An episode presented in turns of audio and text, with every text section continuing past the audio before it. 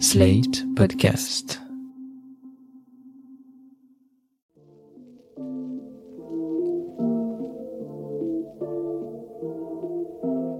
Bonjour et bienvenue dans les hors-séries de New Deal, le podcast IFRI TTS au Slate consacré à la culture américaine.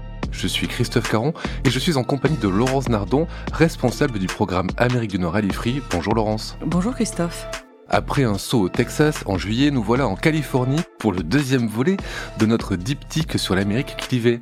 La Californie, c'est l'État qui, dans les représentations collectives, incarne et accomplit l'idéal progressiste de la politique et de la société américaine, mais les représentations collectives ne sont pas toujours le reflet de la réalité. L'État connaît bien des problèmes qui mettent en lumière la difficulté d'allier une volonté de libéralisme économique et une volonté de libéralisme des valeurs.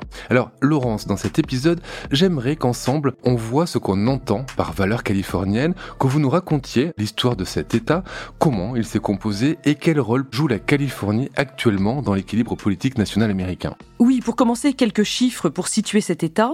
La Californie est le troisième État des États-Unis par la taille, derrière l'Alaska et le Texas, mais elle est le premier État par la population, avec quasiment 40 millions d'habitants en 2022. Par conséquent, c'est la Californie qui envoie le plus d'élus au Congrès, avec 53 représentants et deux sénateurs, ce qui évidemment lui donne un poids politique très important.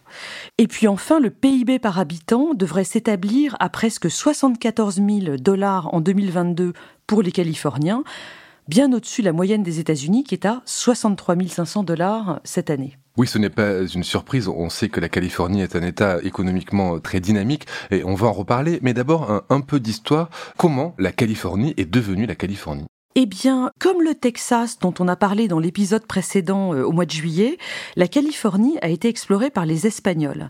Le premier Européen à avoir traversé l'isthme de Panama pour découvrir l'océan Pacifique au-delà des Amériques, c'est l'explorateur espagnol Balboa qui a accompli cet exploit en 1513.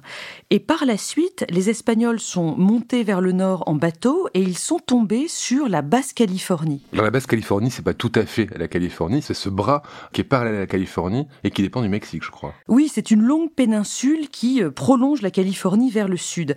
Et pendant plusieurs années, les Espagnols ont cru que cette péninsule, donc de Basse-Californie, était une île. Et c'est la raison pour laquelle ils l'ont nommée Californie, qui était le nom d'une île mythique, paradisiaque, qui était décrite dans un roman de chevalerie qui était à la mode en Espagne à cette époque-là.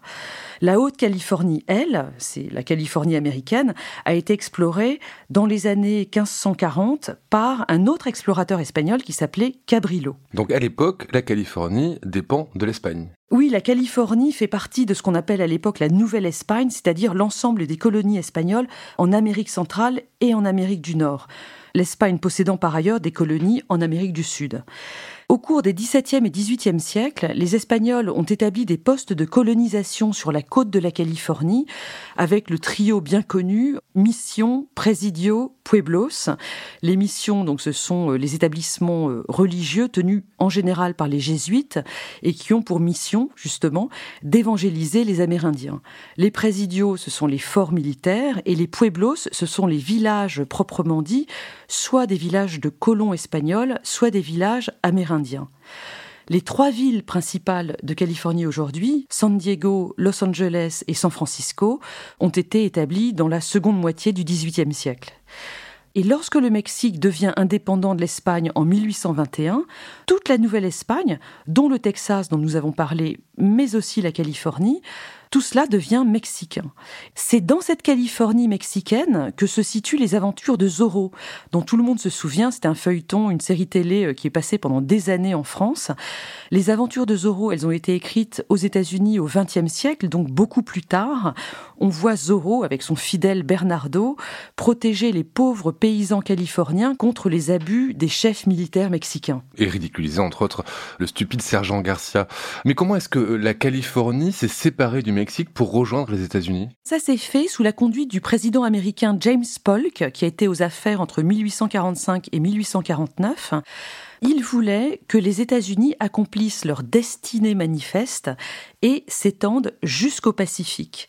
Les États-Unis vont même faire une offre d'achat pour tous ces territoires au Mexique, mais ce dernier n'est pas intéressé.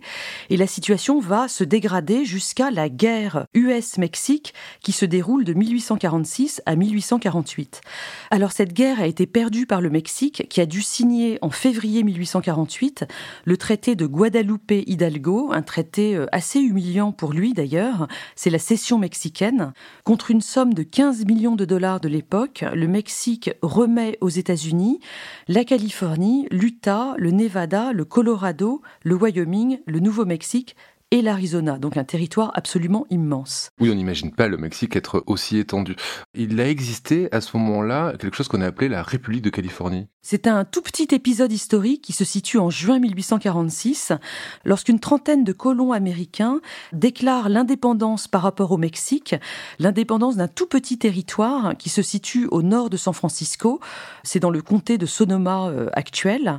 Cette république, elle va se dissoudre très rapidement avec les débuts de la guerre entre les États-Unis et le Mexique, mais il faut en parler parce qu'il reste le drapeau que ces colons avaient créé à l'époque, qui représente un ours et qui est devenu le drapeau officiel de la Californie en 1911. Et c'est donc après cette guerre entre Mexique et États-Unis que la Californie rejoint les États-Unis. Oui, la Californie devient un État des États-Unis en 1850, deux ans après la guerre, c'est-à-dire beaucoup plus rapidement que les autres territoires que les États-Unis ont gagnés sur le Mexique à l'époque, parce que la Californie est déjà relativement bien organisée comme c'est un territoire qui se situe sur la côte du Pacifique, c'est beaucoup plus facile d'acheminer des choses par la mer, et donc la colonisation a été plus vite.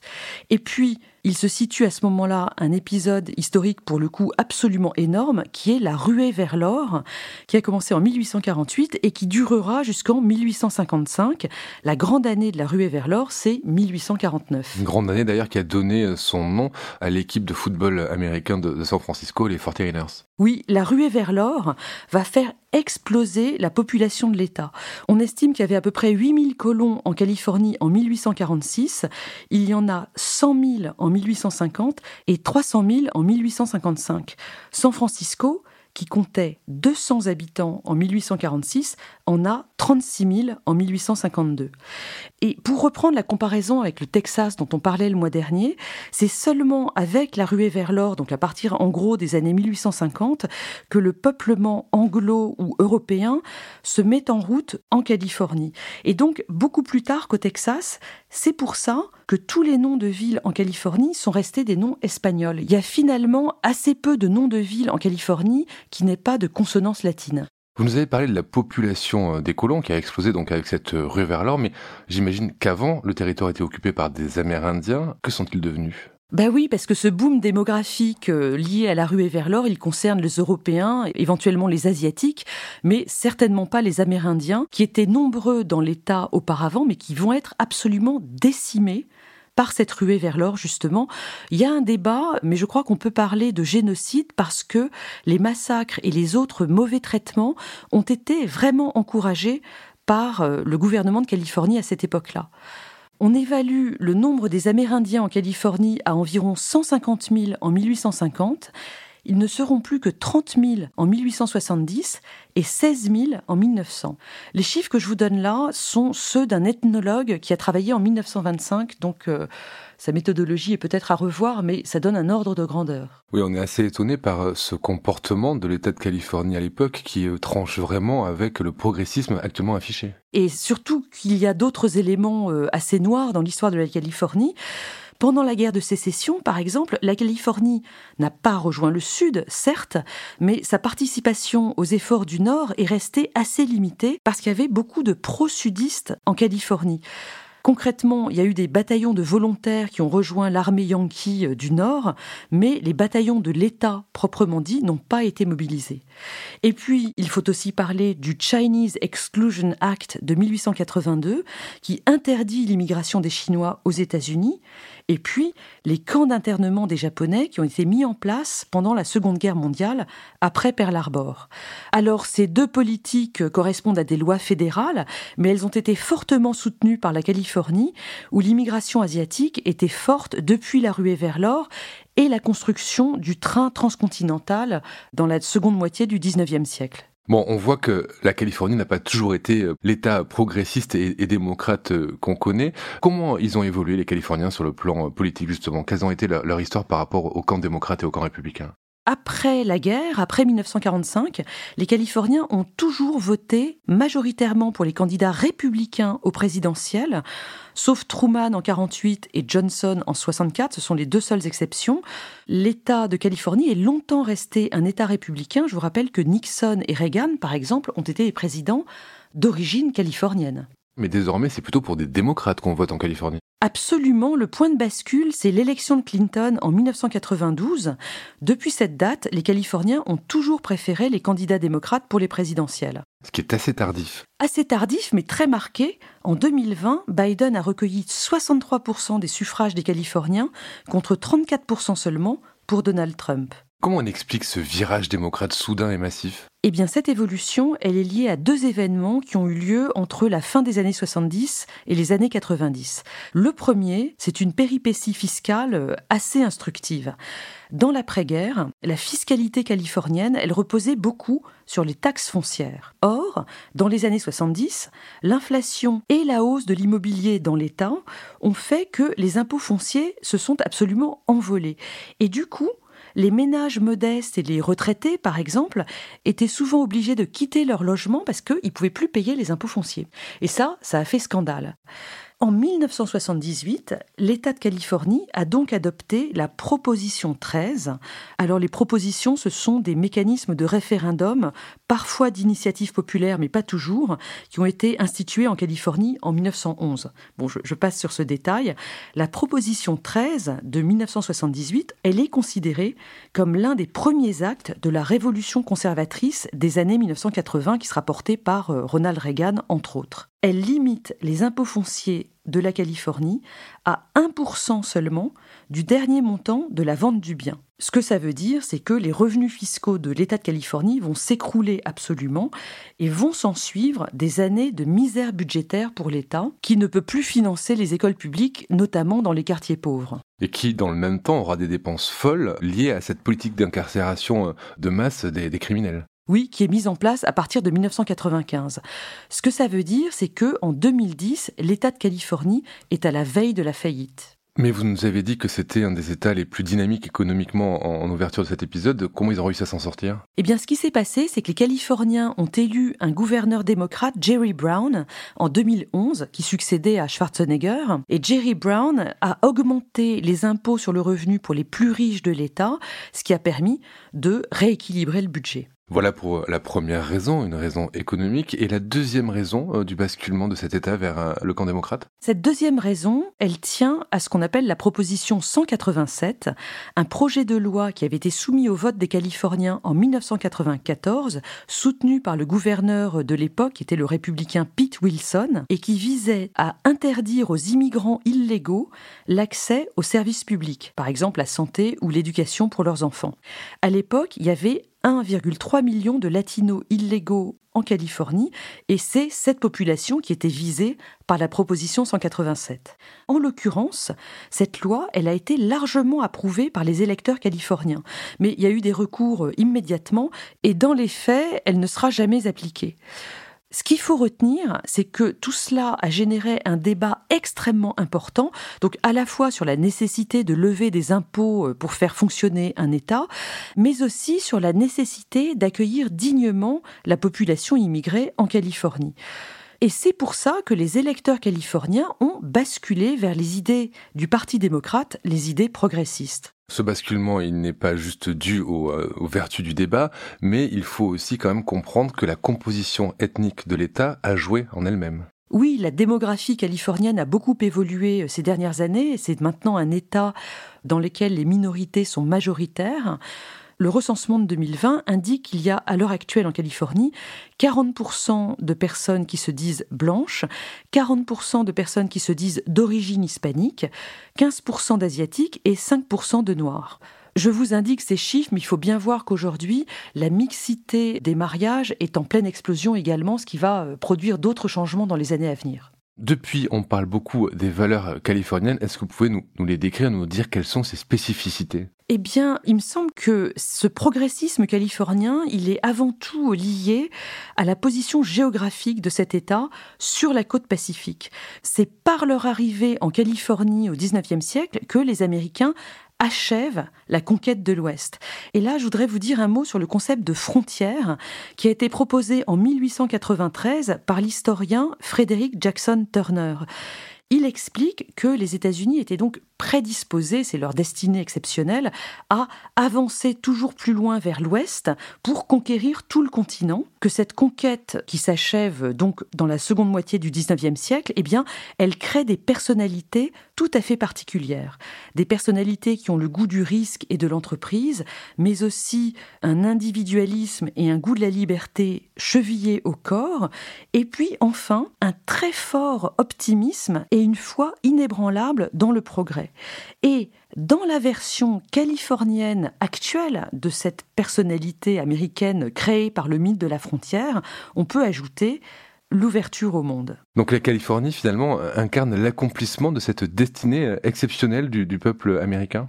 Oui, je crois que c'est en tout cas ce qu'on ressent quand on est en Californie et qu'on parle aux Californiens.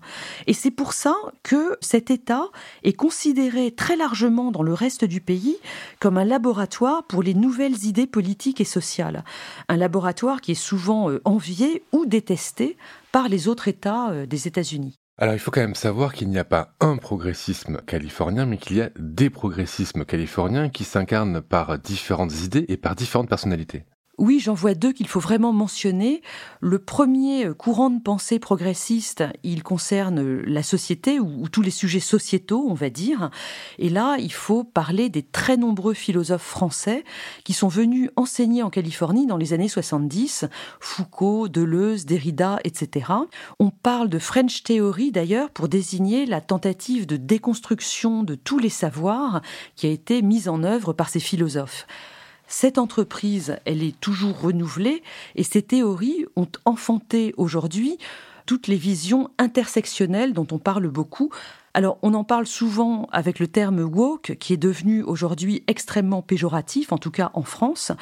Ce progressisme sociétal, il recouvre aujourd'hui la lutte contre toutes les formes de discrimination, que ce soit euh, contre les minorités ethniques, contre les femmes, contre les LGBT. Il y a aussi la question du genre, euh, qui est euh, incarnée notamment par les travaux de Judith Butler c'est très louable. Il y a un certain nombre d'excès qui me semblent pouvoir être reliés à l'histoire puritaine du pays et qui sont visibles aujourd'hui sur tous les campus de l'État, que ce soit Berkeley, Stanford, UCLA, Caltech, University of South California, etc.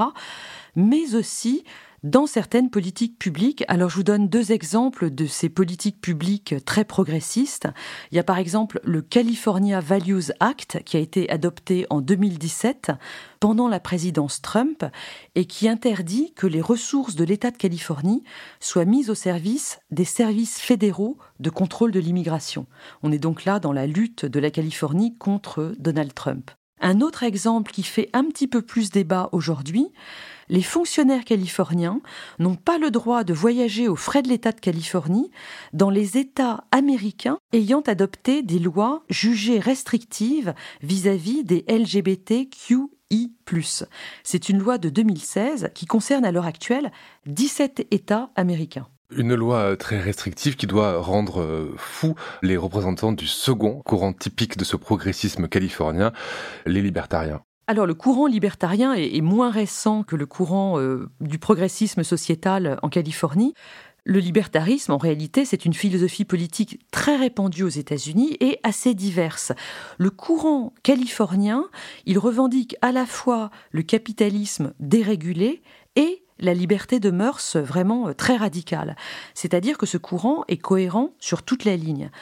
D'autres courants euh, libertariens aux États-Unis, par exemple les archéo-libertariens dans les États du Sud, sont eux ultra-libéraux sur les questions économiques, mais très réactionnaires sur les questions de mœurs, ce qui n'est pas très cohérent, euh, vous l'avouerez. Oui, on les appelle les libéraux conservateurs. Une autre chose à noter sur les libertariens de Californie, c'est qu'ils n'ont vraiment aucune barrière et depuis un certain nombre d'années, ils avancent vers le terrain du transhumanisme, c'est-à-dire l'idée euh, de l'humain augmenté pour remplacer les organes défaillants et devenir immortel d'ici quelques temps. En tout cas, c'est leur espoir manifestement. Voilà, donc pour les idées politiques. On en parlait en introduction, l'État connaît tout de même quelques problèmes actuellement. Quels sont ces problèmes? Il y en a beaucoup, mais je vais en citer que deux. Le premier, c'est le problème lié à l'immobilier. Parce que malgré tous les idéaux progressistes de l'État, on reste quand même dans le cadre d'une économie de marché et l'arrivée des très nombreuses entreprises de la tech dans la Silicon Valley a fait littéralement exploser les prix de l'immobilier, par exemple dans la baie de San Francisco. Et du coup, un certain nombre de résidents plus anciens ont dû déménager pour certains sans pouvoir se reloger en janvier 2020, qui sont les derniers chiffres disponibles qui datent d'avant le Covid, on estimait qu'il y avait 160 000 SDF en Californie. C'est un problème euh, très important. Il a été un petit peu réglé grâce au télétravail, mais je ne suis pas sûre que ça suffise. Et une promenade au petit matin à Venice Beach, à Los Angeles, montre justement l'importance et le nombre de gens sans toit et le contraste entre ceux qui habitent d'un côté de la plage et ceux qui habitent sur la plage. L'autre sujet brûlant aujourd'hui en Californie, c'est celui de l'accès à l'eau. Tout le sud-ouest des États-Unis ainsi que le nord du Mexique connaissent une sécheresse caractérisée depuis à peu près l'an 2000. Et ce, d'autant plus que les cultures maraîchères, qui sont l'un des points forts de l'État de Californie, consomment énormément d'eau, notamment la culture des amandes, je le dis au passage. À l'heure actuelle, les nappes phréatiques, les lacs, les réservoirs sont quasiment vides. On ne sait pas comment ça va se terminer, d'autant plus qu'il y a de terribles feux de forêt qui reviennent désormais chaque été en Californie. Mais est-ce que ces problèmes pourraient euh, avoir un effet sur l'équilibre politique actuel en Californie? Je ne suis pas sûre que ces problèmes pourraient faire rebasculer l'État de Californie vers les républicains parce qu'on sait que les problématiques environnementales, par exemple, ne sont pas complètement leur fort. Donc le fort ancrage démocrate de la Californie me paraît appelé à rester. En août 2022, sur les 53 représentants euh, à Washington, on compte 42 démocrates et 11 républicains. Quant aux deux sénateurs de Californie, ils sont évidemment démocrates euh, eux aussi. Il y a Diane Feinstein, qui est née en 1933, elle est élue depuis 1993. Apparemment, elle a plus complètement toutes ses facultés, donc elle ne devrait pas se représenter en 2024. Et l'autre, c'est Alex Padilla, qui a remplacé Kamala Harris en janvier 2021 lorsqu'elle est devenue vice-présidente. Quant au gouverneur, c'est le démocrate Gavin Newsom. Il a 55 ans, il a été élu en 2018 après avoir été maire de San Francisco, puis lieutenant-gouverneur de l'État. D'ailleurs, il me semble qu'on parle de lui euh, pour une éventuelle candidature démocrate en 2024. Oui, on commence à parler euh, pas mal de lui en effet. Il a diffusé un spot télévisé à l'occasion du 4 juillet, euh, donc il y a quelques semaines, dans lequel il s'adresse directement aux habitants de Floride dont le gouverneur est le très trumpiste Ron DeSantis. Dans ce clip, Gavin Newsom condamne les attaques des républicains et notamment ceux de la Cour suprême contre la liberté des citoyens. C'est un coup politique manifestement très calculé. Depuis cette date, Gavin Newsom figure sur toutes les listes de candidats démocrates possibles au présidentiel de 2024. Il est d'ailleurs l'un des rares noms nouveaux dans ces listes, aux côtés de Joe Biden, de Kamala Harris, de Amy Klobuchar, Sanders, Warren, etc. Mais s'il se présente, quel serait son programme? On a quelques idées? Pour l'instant, euh, Gavin Newsom se présente comme très offensif contre les républicains, à un moment où Biden, lui, est vu comme beaucoup trop accommodant. Alors il devrait se méfier et tâcher quand même d'assagir son image, parce que ce qu'il faut dire en conclusion, c'est qu'aujourd'hui, la Californie est perçue comme un État beaucoup trop progressiste pour le reste de l'Amérique, et donc un candidat venu de cet État, s'il apparaît comme trop radical, aurait beaucoup de mal à se faire élire par le reste de l'Amérique. Après, nul doute que son look de gendre idéal pourrait l'aider à passer auprès de nombreux foyers américains. Merci Laurence pour euh, ce voyage en Californie. Je rappelle euh, le premier épisode de notre diptyque sur le Texas disponible sur euh, les plateformes de podcast et sur Slate Audio. On se retrouve à la rentrée pour une nouvelle saison de New Deal. Bon été. Merci Christophe, on se retrouve à la rentrée. Retrouvez New Deal chaque semaine sur slate.fr ou votre plateforme de podcast préférée.